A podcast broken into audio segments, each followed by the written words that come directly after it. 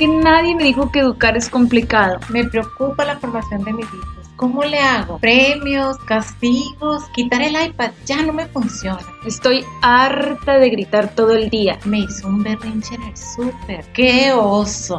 Invierto mucho tiempo en llamar la atención de mis alumnos. A mí no me hacen caso. No me cuentan nada. Se encierra en su cuarto. Y no encuentro las respuestas en Google. Somos Ana Y Lola, y estamos convencidas que podemos contribuir a una mejor educación y así iniciamos nuestro granito de arena. En este espacio compartiremos temas relacionados a la educación y crianza de niños responsables. Felices, alentados a dar lo mejor de sí mismos. También abordaremos tips para un estilo de vida saludable en familia. Este podcast está dirigido a papás, Maestros, abuelitos y formadores Y a todas aquellas personas que nos quieran escuchar. Comenzamos.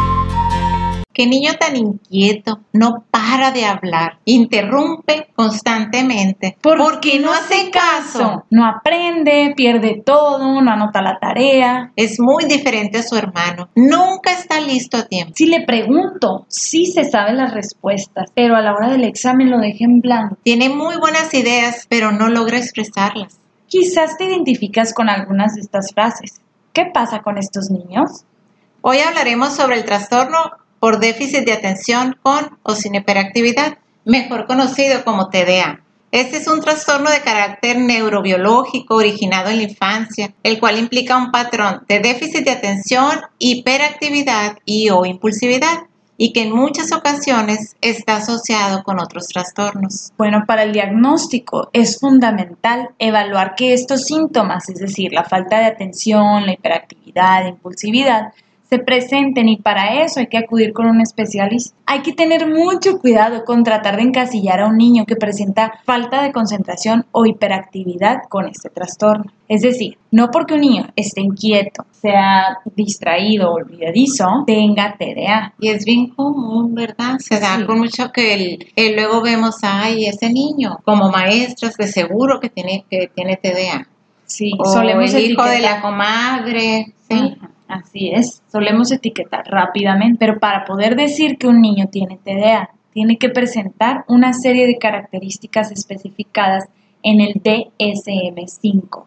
Y esto le compete a un profesional en el área. Nosotras como maestras o como papás no podemos diagnosticar. Bueno, ¿y qué es el DSM? En este caso, el DSM-5, por la edición en la que va, es un manual diagnóstico y estadístico que contiene los trastornos mentales de la Asociación Americana de Psiquiatría. Y este viene acompañado con una serie de descripciones, síntomas y otros criterios para diagnosticar trastornos mentales. Estos criterios de diagnósticos proporcionan un lenguaje común entre los distintos profesionales, sea psiquiatras, psicólogos clínicos e investigadores de las ciencias de la salud los cuales se dedican a la psicopatología, estableciendo así claramente estos criterios que los definen y ayudando a asegurar que el diagnóstico sea preciso y consistente. Tener TDA no está peleado con el éxito. Simplemente hay que tomar acciones distintas en el acompañamiento dentro del proceso educativo. Claro, hay miles, muchísimas personas de éxito que tienen trastorno de déficit de atención. Así es. Y bueno, precisamente, ¿por qué abordamos este tema? Es un hecho que cada vez aumentan las cifras de niños y adolescentes que presentan este trastorno. Cada vez vemos que llegan más niños al aula con este trastorno y muchas veces no sabemos cómo actuar. Las causas son diversas, pero para hablar con precisión de este tema tan interesante, hemos invitado al doctor Roberto Nahuel Cura, neuropsicólogo infantil, con una gran experiencia en el ámbito educativo y clínico, quien nos compartirá aspectos importantes en relación Al diagnóstico preciso y oportuno, tratamientos multidisciplinarios entre médicos, psicólogos y académicos y la importancia de trabajar en equipo, tanto la familia, la escuela y los especialistas. Roberto, estamos muy contentos con tenerte en este espacio. Agradecemos tu tiempo para la realización de este podcast. Comencemos. Una vez más, un gusto tenerte con nosotros Ro- compartiendo este espacio. El doctor Roberto Nahualcura, neuropsicólogo con más de 20 años eh, de experiencia en educación especial. Muchas gracias. Y yo creo que una de las preguntas obligadas para empezar ¿Existe el TDA? Claramente sí, es un cuadro neurológico que tiene una larga data. Sus primeras descripciones corresponden más o menos al año 1900, cuando el pediatra Steele definió lo que hoy día conocemos como déficit de atención. Y no hay que hacerle mucho caso a esas informaciones de internet de un psiquiatra que dice que lo inventó, eh, porque eso no es lo correcto. Eh, tiene larga data y afecta cerca del 7% de nuestros niños y por lo tanto nos debe preocupar bastante su, su diagnóstico temprano. Qué bueno que comentas eso sobre no hacer caso de la información que encontramos en redes sociales y que pues muchas veces no es verdadera. Es por eso también que nosotros nos preocupamos por compartir información que sea veraz y útil para los padres, ya que estamos en este espacio. ¿A qué edad es oportuno una evaluación y si en ocasiones se puede confundir con algún otro trastorno? El TDA es un trastorno que me va a afectar en mi habilidad para concentrarme en las tareas que no me gustan hacer. Por lo tanto, va a debutar normalmente a nivel de escuela, cuando voy a clases y debo prestar atención a las materias escolares. Pocas veces se va a manifestar antes de la etapa escolar, entonces una buena edad para acercarse primeramente es últimos años del kinder, primeros años de primaria, siempre y cuando el niño comience a manifestar problemas en al menos tres ámbitos. En el ámbito escolar, en su rendimiento académico, en su habilidad para terminar las tareas, en su habilidad para leer, en su habilidad para razonar la matemática. Si hay problemas de tipo conductual, que en las piñatas o fiestas en casa otras mamás nos digan, me preocupa lo inquieto de tu hijo, me preocupa esa conducta. Si como padres sentimos que no estamos logrando controlar a nuestros hijos. Y familiarmente, si notamos que como padres nuestro hijo nos está quitando un poquito la paciencia. Que eso, tranquilos, eso sí nos puede pasar como papás, no significa que haya algo grave, pero sí merece ser atendido. Muy bien, entonces tres focos importantes. Tres áreas en las cuales tenemos que centrar la mirada. Normalmente esto va a tener un comienzo a partir de los 4 o 5 años. Es un trastorno que se parece mucho a otros durante los primeros años de manifestación. Hay que consultarlo con el pediatra. El pediatra es el médico que nos debe decir si algo va bien, si algo va mal hay que creerle y confiarle mucho a la maestra, que es quien conoce mejor a nuestro hijo, y es finalmente quien nos va a decir si ese rendimiento, si ese desarrollo va acorde a lo que se espera, a la edad que él tiene y en comparación al resto de los niños. Muy bien. Sí, qué importante que menciones el, este trabajo en equipo, ¿verdad? Médico, la maestra, lo que observan los papás, porque también como comentas ahorita, que empieza a notarse cuando el, al niño ya requiere tener sus periodos de atención un poco más cortos y en actividades que realmente a lo mejor no son sus favoritas. Es que como adultos no prestamos atención a aquello que no nos gusta, que no nos interesa, menos un niño. Entonces la palabra creíble es la maestra que ve a otros 25, 30 niños en acción y que realmente se da cuenta de quién se está esforzando por conseguir algo que el resto ya lo hace. Muy bien o sea que puede tener una visión eh, más objetiva. Más objetiva en comparación con niños de su misma edad en el mismo ambiente. Las dificultades son propias al desarrollo. Todos los niños van a presentar alguna dificultad, eso no nos debe preocupar. Nos debe preocupar el que no se alcance el parámetro normal de la edad, ni más arriba ni más abajo. Esperar lo que los demás niños están, están logrando. Hablamos de déficit de atención con hiperactividad y sin hiperactividad. ¿Cuál de esos dos es más difícil de diagnosticar? El nombre clínico es trastorno por déficit de atención e hiperactividad. Okay. Hasta ahí es el nombre completo. Luego es apredominio y existen tres predominios. El combinado, que implica ser distraído, ser impulsivo y ser inquieto está el inatento, que implica solamente tener dificultad para prestar atención, y está el predominio hiperactivo impulsivo. El niño que no tiene problemas de atención, pero que es inquieto y genera problemas conductuales. El más frecuente en casi el 70% de los niños que tiene TDA es el combinado. Le sigue el inatento, alrededor de un 15%, y finalmente está el hiperactivo impulsivo. La mayoría de las veces socialmente pensamos que el más común es el inquieto, porque es el que más problemas nos da, pero es el menos frecuente. Ok, quizás porque es el que se hace más evidente, creemos que es el... Porque nos quita la paciencia.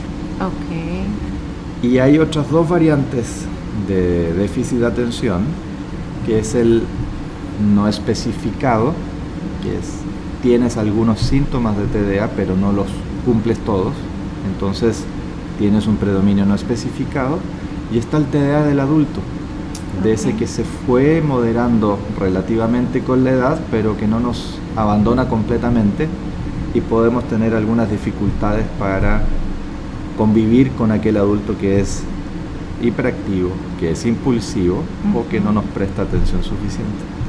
Ok, como adulto, bueno, yo entiendo como naces con este trastorno y te acompañará por el resto de tu vida. Es un trastorno prevalentemente genético. Sí. Cerca de un 80% es por heredabilidad directa, predominantemente del papá. Hay otros factores condicionantes durante el embarazo, durante el desarrollo y hay factores de crianza que pueden condicionar que aparezcan síntomas nucleares de un déficit de atención, pero principalmente es la heredabilidad, la genética. Eso implica que si valoramos a un niño con conducta hiperactiva, lo más probable es que su mamá o su papá también lo tenga. Un adulto con TDA requiere las mismas atenciones que un niño con TDA porque alguien lo sufre. Normalmente el hiperactivo no lo sufre, lo sufre el entorno, porque un adulto con TDA es un adulto que no presta atención a las necesidades de la pareja, de la familia.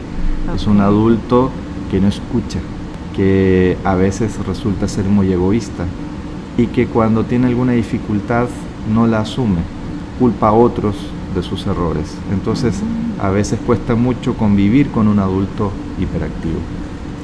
Claro, sí, ahorita que estás diciendo todos estos eh, perfil, ¿verdad? Sí, en realidad lo podríamos traducir de alguna otra manera, como dices tú, de un adulto quizás egoísta, quizás eh, que nomás piensa en sí mismo, pero...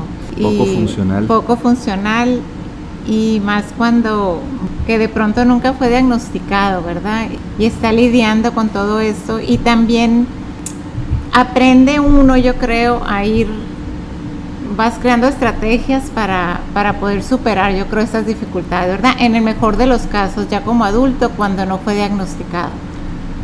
¿Qué ocurre? Que un TDA valorado, diagnosticado tempranamente y tratado oportunamente, no desaparece. No es una enfermedad, es una condición de la personalidad, así vamos a hacer toda la vida.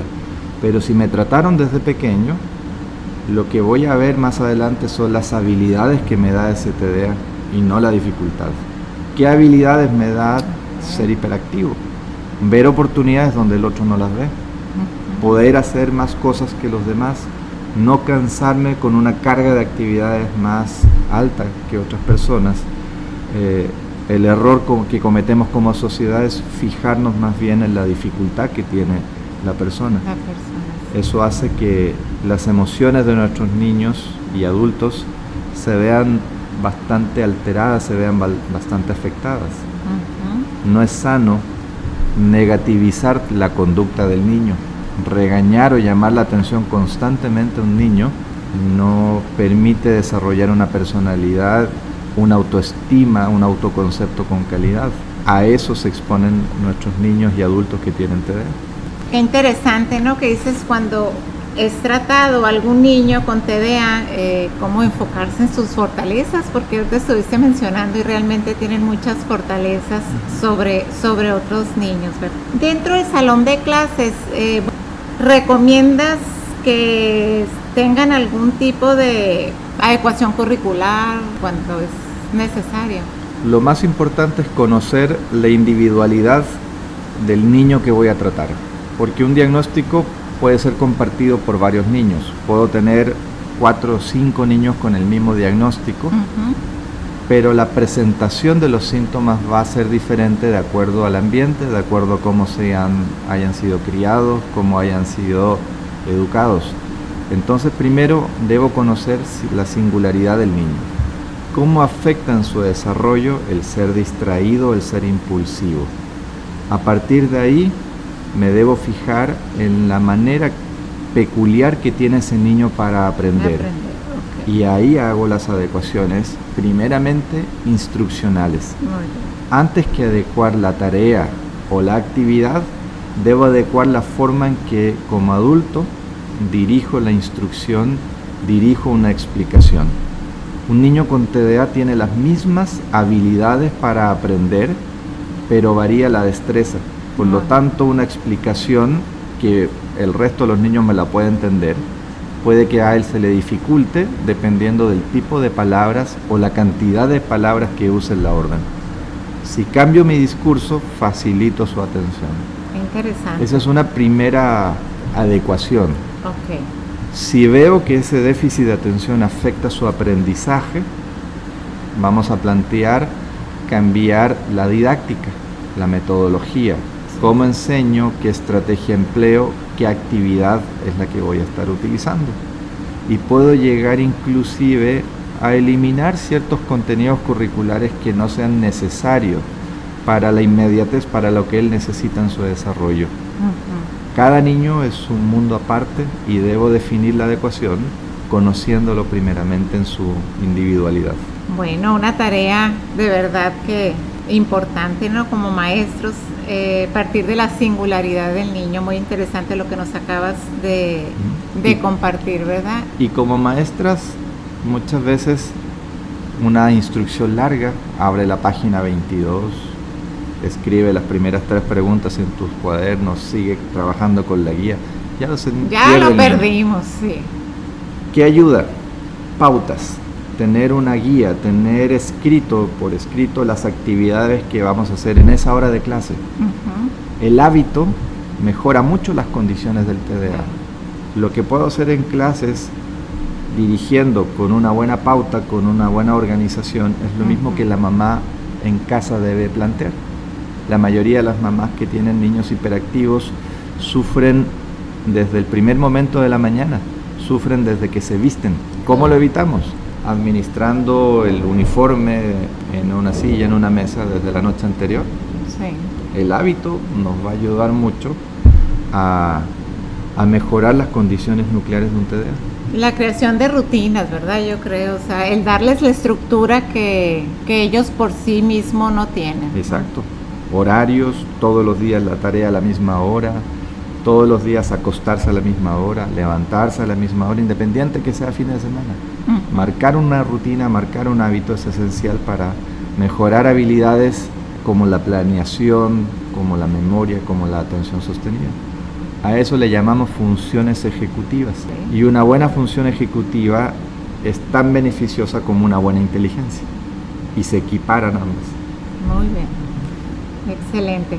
Ahora también, por ejemplo, cuando los niños preguntan eh, en el dado caso, ¿no? Que sí, porque él va a hacer el trabajo diferente, ¿no? A veces también se me vino a la idea como lo importante de tomar en cuenta el, quizás el estilo de aprendizaje del alumno. Y entonces, si él es más kinestésico, probablemente por su condición, pues darle la oportunidad que pueda él manifestar uno de sus aprendizajes a través de, ese canal, ¿verdad? del movimiento, del cuerpo. Y cuando otro alumno, compañero pregunta por qué lo va a hacer diferente o algo, ¿cómo se puede abordar? Desde la diversidad, todos somos diferentes, todos tenemos habilidades, capacidades, destrezas que nos permiten ser la persona que somos.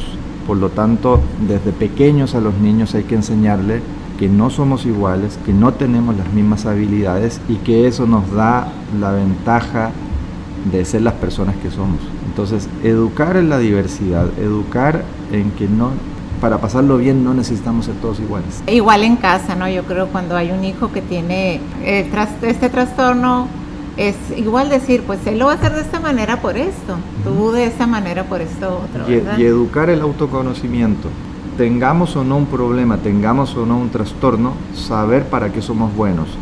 Eso es tremendamente importante porque ahí tenemos otro reto como sociedad. Nuestros niños hoy en día no saben para qué son buenos.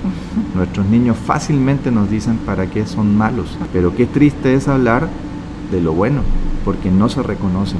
Conductualmente lo negativo, pero se nos olvida señalar lo positivo también que tienen.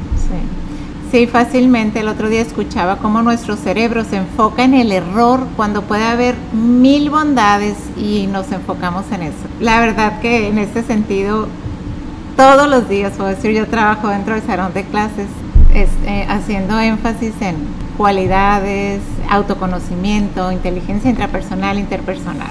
Pero sí tenemos como sociedad mucho trabajo que hacer. No descuidar las emociones. Las emociones forman una de las estructuras claves en educación. No se puede aprender aquello que no te genera una emoción positiva. No aprendemos aquello de lo que no nos enamoramos. Entonces, una emoción que parte desde la cara de la maestra cuando te recibe en la mañana, que va en el discurso, en la palabra, en el tono de voz que empleamos, es básico para que un niño se enganche en el aprendizaje. Y lo mismo ocurre en casa. Cómo regañamos, cómo llamamos la atención un niño con TDA, ¿qué es lo que escucha cotidianamente? Siéntate, guarda silencio, vuelve a tu lugar, saca tu lápiz, ponte a escribir, no mires para el lado. Otra ¿Cuántas veces quieres que te lo repita? Ahí ya van siete y es la primera hora de clase y todavía le quedan otras cinco horas de clase que va a seguir escuchando lo mismo. y que escuchó antes de salir de casa, ¿verdad? Apúrate, vístete, cámbiate, desayuna, tu zapato, tu cinto, toda esa carga emocional que genera que un niño sea irritable. El niño con TDA no es un niño agresivo, no es un niño que presente problemas de conducta, no es lo habitual. Puede haber una comorbilidad, pero no es lo habitual. Esa carga conductual normalmente es la que generamos como sociedad por el trato equivocado que le estamos dando. Ay, qué interesante que, que comentas esto. Realmente, o sea, sí, y cómo el manejar con ellos y con el resto de, con todos, eh, lo que son las emociones. ¿Qué tipo de, qué tipo de crianza consideras que es la mejor para cuando se tiene un hijo con, con déficit de, contra este trastorno? Tenga o no tenga trastorno, sí. la objetividad saber pedir las cosas, saber ordenar las cosas, no perder la paciencia, involucrarse en la vida del niño y ambos. Aquí no se trata de que socialmente la mamá es la que cría. Los papás somos muy relevantes para el aprendizaje de pautas de esfuerzo, pautas motivacionales y especialmente para el desarrollo de la inteligencia más práctica. La astucia, la malicia va por el lado paterno para criar y educar dentro de lo que cabe decir normalmente, claro. ¿qué necesitamos? Que los padres estén de acuerdo. Congruencia. Si la mamá dice recoge tus zapatos, el papá tiene que decir inmediatamente tu mamá dijo que recogiera tus zapatos. Tenemos que reforzar la autoridad de el que da la orden. El niño tiene que tener clara la idea de que sus padres son sus padres, son un equipo y que él no va a poder manipular a ninguno tenemos hijos inteligentes, saben cuándo manipular, saben cuándo salirse con la suya. A veces un lenguaje muy positivo no nos va a ayudar, por eso hay que mantener objetividad. Es que papá no me resulta, mi hijo, es fácil, termínalo. Cuando le digo que es fácil algo que él no puede lograr, un niño rápidamente piensa que no tiene la capacidad, piensa que es tonto. Y así afectamos autoestima. Entonces, objetividad, Tampoco el niño nos ocupa todo el día, pero sí, no, ocupa la certeza de que le vamos a cumplir lo que le decimos. ¿Pa vas a jugar conmigo? Sí, y resulta que no llegué. Una llamada por teléfono puede cumplir el requisito y una explicación sensata, por mi horario no pude llegar, pero le voy a cumplir el fin de semana y me debo destinar ciertos tiempos. El niño tiene que tener la certeza de que estoy para él. Cuando se recomienda medicar a un niño que presenta ese trastorno? Muchas veces a los padres que acuden a nuestra consulta, eh, esa es una pregunta muy recurrente, la respuesta parte de lo que hace un pediatra. Si tenemos un niño en consulta con fiebre, normalmente el pediatra va a decir, démosle un baño e intentemos bajar la temperatura de una manera más natural. Si no remite, damos medicina. Cuando hay TDA, valoramos exactamente lo mismo. ¿Qué es lo que está complicando su desarrollo? ¿O es la conducta o es el aprendizaje? Si es la conducta, demos un manejo conductual, demos una terapia. Si después de algunas semanas, de algunos meses, no vemos un cambio positivo, valoramos el usar el medicamento para contener una conducta, siempre y cuando ponga en riesgo la calidad de vida del mismo y de los demás. Cuando un niño es impulsivo y golpea, por ejemplo, debemos valorar un tratamiento que cubra las horas escolares para evitar un daño a otro y un daño a sí mismo. Y principalmente el uso del medicamento es cuando el TDA me afecta en aprendizaje. Okay. Cuando el rezago educativo predomina por sobre el resto de las condiciones. Ahí es donde nuestra primera lección va a ser dar una medicina. TDA es un factor biológico que ocurre por una, por una falta de recaptación de dopamina. No es por crianza, no es una mamá, no es un papá, ni es una maestra que está enseñando mal. Es una condición biológica, por eso la medicina es nuestra primera lección. Pero siempre y cuando el problema sea mayor a lo que terapéuticamente podemos resolver. Ok, muy bien. Sí, aquí es yo creo donde veo que los padres tienen mayor miedo, ¿verdad? Se dicen tantas cosas sobre el medicamento y pues finalmente lo importante considero yo es que estén bien enterados, bien informados. Por eso también que quisimos tenerte en este espacio también como maestras, no andar queriendo dar un diagnóstico, sino que siempre eh, nos corresponde nosotros a lo mejor decir, eh, probablemente, ser objetivos está presentando esto en relación a otro, pero remitirlos a... Pero como padres también debemos ceder a la experiencia del maestro y evitar pensar que el maestro está en nuestra contra nuestra, o en contra de nuestro hijo cuando nos da una recomendación. No hay persona que conozca mejor el desarrollo de nuestro hijo que el maestro. Entonces tenemos que prestarle atención a lo que el maestro nos está diciendo. Porque él está viendo el desarrollo comparado. No lo estoy viendo yo como papá. Sí, dentro del aula es diferente es, al... Es un trabajo compartido Así y debemos prestar atención a esa, a esa información. No debemos prestar atención a la vecina, aunque si es neuróloga, sí. No debemos prestar atención a Internet, a Facebook, no debemos prestar información a atenciones falsas. La información falsa nos genera pérdida de tiempo, cronifica el problema y puede generar dos pacientes, el niño con TDA y la mamá por ansiedad. Claro. Roberto, ¿dónde te pueden encontrar? Preferentemente me van a encontrar en Colegio Edia, es una institución dedicada a atender a niños que presentan esta condición. Ahí comprendemos la situación y van a recibir apoyos tanto como padres como niños. Ahí me pueden ubicar todo el día, tranquilamente. Muy bien, en Hermosillo, Sonora, sí, realmente es una institución de mucho prestigio que grandes, hace grandes cosas con estos grandes niños y grandes eh, muchos maestros también, equipo de trabajo ahí. Muchas gracias Roberto. Muchísimas gracias a ustedes. Bueno, y esperemos que este espacio, estamos seguras, eh, que sea de, que les sirva, si tienen alguna duda, alguna inquietud, nos pueden también eh, Instagram, nuestro granito de arena podcast, ahí podemos cualquier sugerencia entre más. Gracias.